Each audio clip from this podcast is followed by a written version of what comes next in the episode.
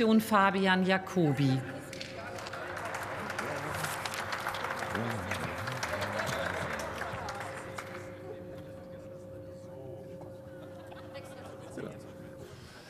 So. Frau Präsidentin, meine Damen und Herren! Der Maskenzwang wackelt und fällt. Bayern und Sachsen-Anhalt sind vorangegangen, Schleswig-Holstein folgt. Gut so. Die, für Fernzüge hat der Gesetzgeber den Maskenzwang ins Gesetz geschrieben. Die Ankündigung des Ministers Buschmann, alle Maßnahmen endeten im April 22, war wertlos. Der Bundestag hat mit den Stimmen der FDP die Maskenregelung verlängert. Das war falsch.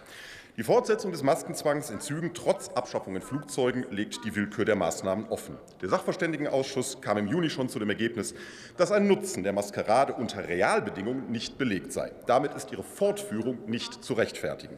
Zum Glück gibt es einen Ausweg. Die Bundesregierung kann die Maskenpflicht in Fernzügen sofort aussetzen, ohne erst das Gesetz zu ändern. Herr Lindner hat getwittert, er hoffe, dass der bayerische Entschluss bundesweit Schule macht. Bitte schön, Herr Lindner, hier ist Ihre Chance.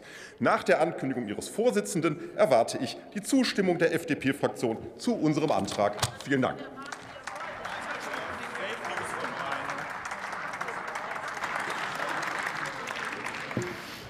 Das Wort erhält